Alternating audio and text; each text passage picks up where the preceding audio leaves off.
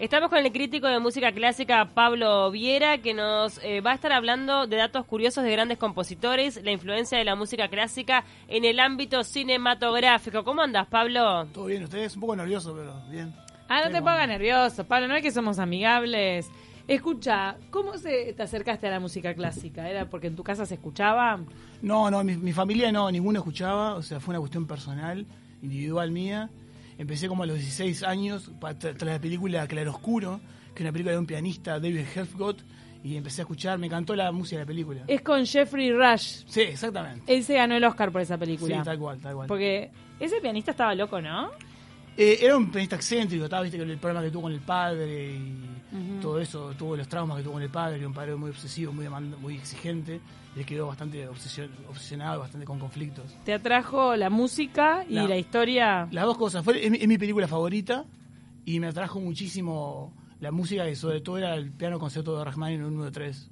Y a partir de ahí comenzaste a indagar y a buscar la influencia justamente de la música clásica en el cine. Recordemos que la música clásica, por lo general, es como la base de todos los estilos musicales.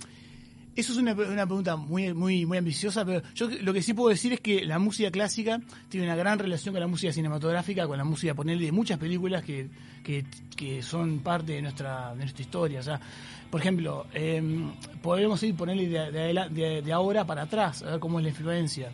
Por el John Williams es el compositor, probablemente más, mejor compositor de música de cine de todos los tiempos, que hizo la película de La Guerra de las Galaxias, Tiburón, eh, Claro, son esas que te todas suenan, Las eh, clases. Sí. que Ay, marcaron. la, de ET, la canción de T, ¿se acuerda? Ay, pongamos la banda de sonido de ET. Era buenísima. Amo, amo, amo. Ay, por favor, ET, no, no puedo parar de mirarla, tengo ese problema. Por eso es que no vi Matilda. tipo, ¿vos? Yo, Matilda sí la vi, obviamente. No, pero ¿y ET? Este la vi también. ¿Cuál es la que más viste ¿De Mirá. cuáles? de todas estas de la niñez? Niñez ¿De y la adolescencia. Eh, ¿Cuál sería? Eh, Forrest Gump, una de esas. Forrest Gump, ¿no paras de verla? No, me encanta. Para. Ay, qué linda, mira acá. Ay, Eso Esta es cuando levanta T. vuelo. Sí, es divina. Ahí va. Capo. Bueno, entonces este compositor te fascina. Este compositor es el, probablemente el mejor compositor de cine que ha existido. Y después él se influenció mucho en, en los compositores de la época de oro de, de Hollywood, que son la época del 30 y 40. Que ahí estaban los padres de la música cinematográfica, eran Erich Wolfgang Korngold, Max Steiner y Alfred Newman, entre otros. Había varios. ¿Cuál es el que le componía a Hitchcock? ¿Te acordás? Sí, era, creo que era Bernard Herrmann. Ahí va. Y ese hombre marcó tanto la historia del cine que después Scorsese lo contrató para mm, Taxi Driver. Ah, ahí va, exactamente. Y fue la última banda de sonido que hizo. exactamente, el Y 78 cuando, fue. y cuando escuchás la banda de sonido de Taxi Driver, notás una tensión así, y entonces lees que es el mismo compositor que Hitchcock y te cierra todo. Ese tipo marcó la historia también. Ese tipo compuso tres bandas sonoras extraordinarias, fueron la de Ci- Ciudadano Kane, la de Vértigo y la de Psycho, Psicosis. Ah, mira. O sea, la famosa escena de la, de, de la, de la ducha no tendría ningún sentido si no fuera por la música. Claro. eh, esa, esa. Esa es terrible. Que la usamos siempre que vamos a hablar de, de algo, no de sé, algo tenebroso, peligroso. Es, es como de, de suspenso, de terror esta, esta música. Entonces, también te metiste en el mundo de la música clásica por fuera del cine. Por supuesto, sí, me metí, me- eso fue lo claro oscuro y después empecé a escuchar Tchaikovsky y Rachmaninoff, yo estaba en un periodo medio medio medio como nostálgico eh, por novias que no funcionaron y todo estaba medio así, entonces fue Tchaikovsky y Rachmaninoff, compositores muy nostálgicos los dos rusos, me empecé a meter y después empecé a escuchar Beethoven, después la novena sinfonía, después obras más así, y después cae más Mozart, Beethoven, Dvorak, Wagner, todo. Para la gente que no conoce demasiado lo que es la música clásica, no tiene la posibilidad o la capacidad de apreciarlo. ¿Qué es lo primero que tiene que hacer? Por ejemplo, yo te digo, a mí me, la música clásica me parece linda, pero no tengo la capacidad de apreciarlo. ¿Por dónde debería arrancar? Yo creo que capaz que deberías arrancar por, por las obras más universales, las obras más populares, las, Pero- que, más, las que tienen más gusto general, por lo general. Si mencionamos una de las más populares, ¿a cuál vamos? Bueno, la novena sinfonía de Beethoven, por ejemplo, otra obra puede ser la novena sinfonía de Dvorak. Yo además estoy muy metido en el mundo sinfónico, más que en otros mundos, más que en el mundo de la ópera, más que en el mundo de los pianos sonatas. Le voy a pasar los auriculares a Pablo, pobre, que claro, lo tenemos a... Pero este es, Vivaldi. Sí. Esta es Vivaldi las cuatro estaciones. Está la primavera. Sí. Qué linda que es. ¿Viste que la primavera pa- eh, trascendió mucho más que las otras tres estaciones? Sí. Pablo, y hay que estar en, alguna situación en especial, es decir, nos tenemos que quedar tranquilos para poder apreciar la música clásica, la podemos escuchar como acompañamiento. Lo que pasa, eso es muy interesante la pregunta que haces, porque hay mucha variedad de música clásica. No es como, mucha gente asocia la música clásica a música para estudiar o para concentrarse. Entonces ponen, ves en YouTube y ves música clásica, música para concentrarse y para estudiar. A mí eso me molesta bastante, porque en el fondo hay música clásica, ponerle como Wagner, que es una música extraordinariamente intensa y con una- un dramatismo fantástico, y no es para estar estu- estudiando, sino que es para, para vibrar, es para, sal- para es como rock and roll de alguna manera. Pero lo que apreciás vos al escucharla, que vo- vos decís, claro, no de compañía, no para abstraerte, sino para prestarle atención y sentir, eh, vos podés sentir un montón de cosas. No como lo que vos, por ejemplo, decís Wagner y, mm, y decís que sentís. ¿Qué dijiste que sentías? Cuando escuchas a Wagner, Wagner tiene, Wagner tiene una intensidad extraordinaria. Tiene que hay un clip que tenemos por ahí que de Wagner. Pero de- puede, puede haber gente que sienta otras cosas. Ah, sí, sí, sí, eso sí. Puede haber gente que le, que le dé- hay mucha gente que le da repulsión a Wagner porque parece demasiado intenso y no quiere como que meterse con la música porque es como que lo vuelve loco. Para vos es el más rockero de la música clásica. Es el más, es el compositor épico para mí, por demasiado. O sea, Y su música influenció también el cine. Tal cual, sí. Él es el, para mí, el- el- eh, hay una obra de él que se llama El ciclo, el Anillo del Nibelungo. Son cuatro óperas juntas. Son El Oro del Ring, Las Valquirias, Sigfrido y el, el Ocaso de los Dioses. Sí. Que son, para mí, son, vi- visto desde un punto de vista que no, no hay un, un estudio extraordinario que dice, pero yo creo que son la Biblia de la música cinematográfica. Entonces vos decís que la gente que se quiera acercar a la música clásica de repente por Wagner, por estas que mencionás, estaría bueno. Es una linda manera. Además de Beethoven, Sí, ya arrancamos claro. con Beethoven, pero Yo creo que la música, yo- lo, lo mejor de todo sería no meterte en las óperas de Wagner, sino que meterte en las piezas orquestales de concierto. Pues las oberturas, eh, fragmentos orquestales de Wagner son mucho más accesibles que las óperas, que se- él las llamó dramas musicales, y son con canto dramático, que eso genera un poco de, a mí, hasta a mí me da un poco de, de cosa escuchar esos cantos, pues son puro, la verdad, si vos escuchas así, como gritos son. ¿no? Claro.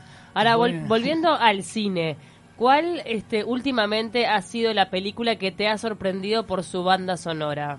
A mí, por ejemplo, Hans Zimmer no es un compositor, lo conocen a Hans Zimmer, ¿no? Sí. sí.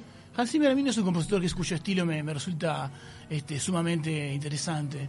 Pero creo que a mí John Williams realmente me gusta mucho. La sobre- Harry Potter es una, tiene una banda sonora realmente importante, las películas de Harry O Potter. sea, la de Harry Potter podría ser de, de- de estas últimas como la que ha marcado. Yo, yo no, no sé si marcado, pero sí es una banda sonora muy interesante. Porque yo creo que después ahora se estableció como un estilo, como con percusión, de bandas sonoras como, como con, eh, con, con- con instrumentos este, clásicos, pero con percusión, el estilo Hans Zimmer, y que tienen son muy repetitivas. A mí no me gusta el estilo de Hans Zimmer. Pero vamos a recordar algunas de las canciones que musicalizó Zimmer. Ahí va. Hay muchas ser- que son de superhéroes. Sí, Entonces ahí va la percusión, de, que, de mucha Ya sé, explosión. pero no hay ninguna, para mí yo no hay tanto refinamiento como en John Williams. John Williams hay mucho más refinamiento y mucho más, eh, eh, lo- las emociones son mucho más específicas que expresan la música. Mira, Zimmer le puso música al hombre de acero, a Interstellar. Ay, por favor. La película Interstellar, eh, Inception, que en español se llamaba. mm, No, no me acuerdo. Nadie se acuerda. Inception, ¿te acordás en la que se meten en la cabeza de la gente? Eh, terrible. Es el mismo director de Interstellar, eh, Nolan. Yo tengo tremendos problemas con Nolan. Por ejemplo- porque es un intenso. Nolan te estresa. En Interstellar, mira, mira gente ama Interstellar. ¿A vos te gustó, Bruno? Interstellar no te gustó, ¿la viste? Pará, ¿y viste Inception? Que quiero ver eh, cuál era el nombre en español, por Dios. Y es este que se meten en la cabeza de la gente y, y le, le espían los pensamientos. Una cosa, salí del cine con dolor de cabeza. Y también en el medio te ponen como una película de acción. Y tal, entonces, si este hombre la- labura con Nolan, otro intenso. Sí, hay- Zimmer. hay- obviamente hay muchas asociaciones entre el director y el compositor que obviamente que si sus cuyos estilos son si son similares eh, de composición y de dirección obviamente hay una gran fusión ahí. Ahora, por lo general se utiliza la obra de un compositor que ya está creada para a la película. O a veces No, pasa no, no. que se crea. Lo que, lo que se hace con las bandas sonoras es que, es que, por lo general, lo que yo sé es que se hace la película y después el compositor pues, le pone música arriba, eh, como la música secundaria a la película, obviamente. Este, Se llama El Origen en español. Nos estaba matando. Eso estábamos buscando en Google para arriba y para abajo. Y muchas gracias a, mm, a Gabriel, el oyente que mandó El Origen. ¿A vos qué te pareció, Gabriel? A ver, la gente este del otro lado, por le estamos dando un palo a Nolan. Pero hablemos del otro. Vos dijiste Zimmer, que es uno de los destacados de la actualidad. Sí. Porque, claro, Nolan hace muchos muchas películas de, de mucho presupuesto eh, a las que le va muy bien en venta de entradas, como estas películas que estábamos mencionando. Y el otro que mencionaste actual, de banda de sonido, dijiste, John Williams. Williams. Recordemos las películas que hizo.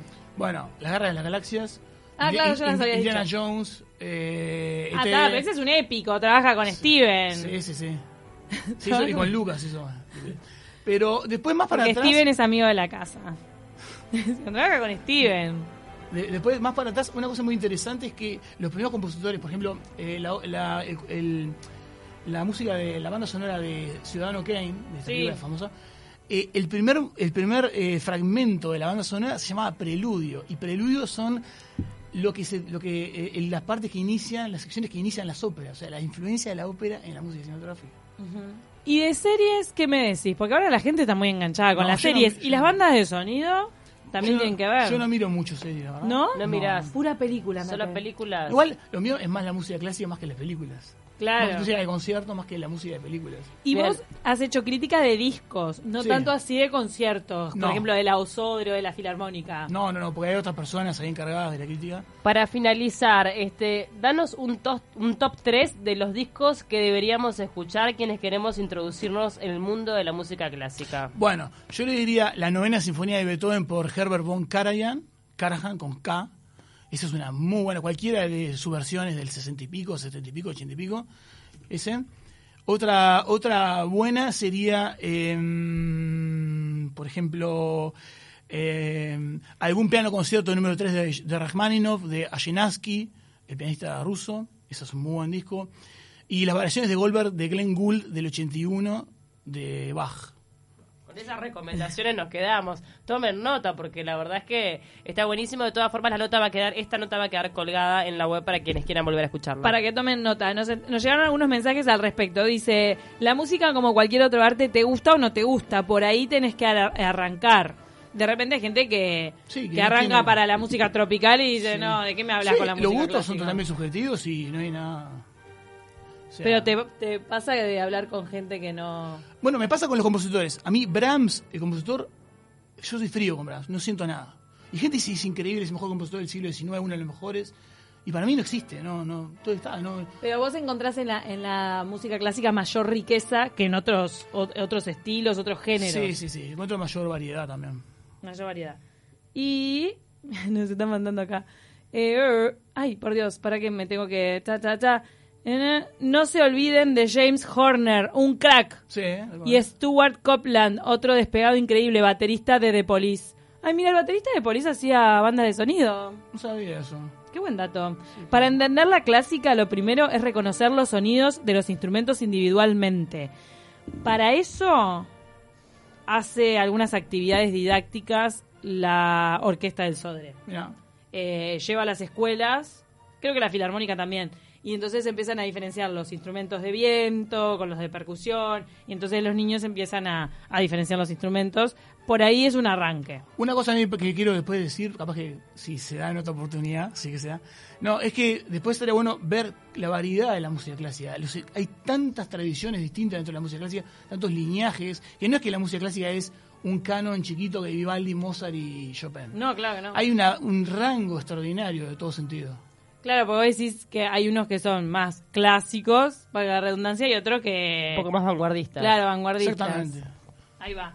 Para La- que vuelva bien este señorito, dinámico, claro, conciso. Ah, ese mi hermano. para Ese, adelante. ese es mi hermano, ese. Gabriel, Gabriel es tu hermano. No, no, no.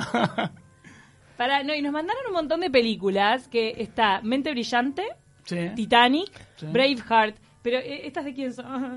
James ¿Son de Copland? ¿De quién? Son de James Horner, creo. La mente brillante, Horner. mente brillante es espectacular, tremenda película, véanla. Ah, son de Horner. Eh, Corazón Valiente. Creo que son todas de Horner, creo. Avatar. Pa- o sea, James Cameron te llama, ¿entendés? Sí, bueno.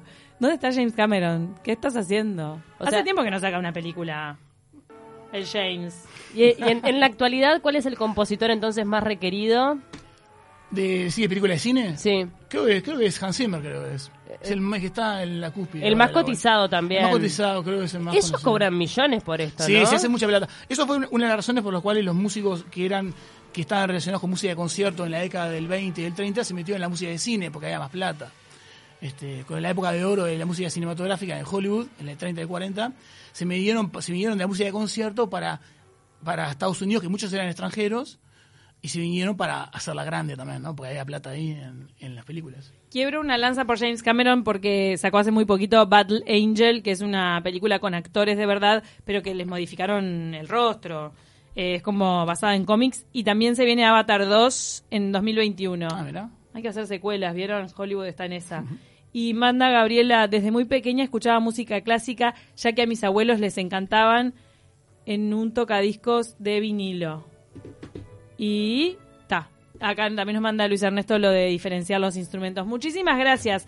Pablo Viera, crítico de música clásica y también especialista en bandas de sonido de películas. Sí, más o menos.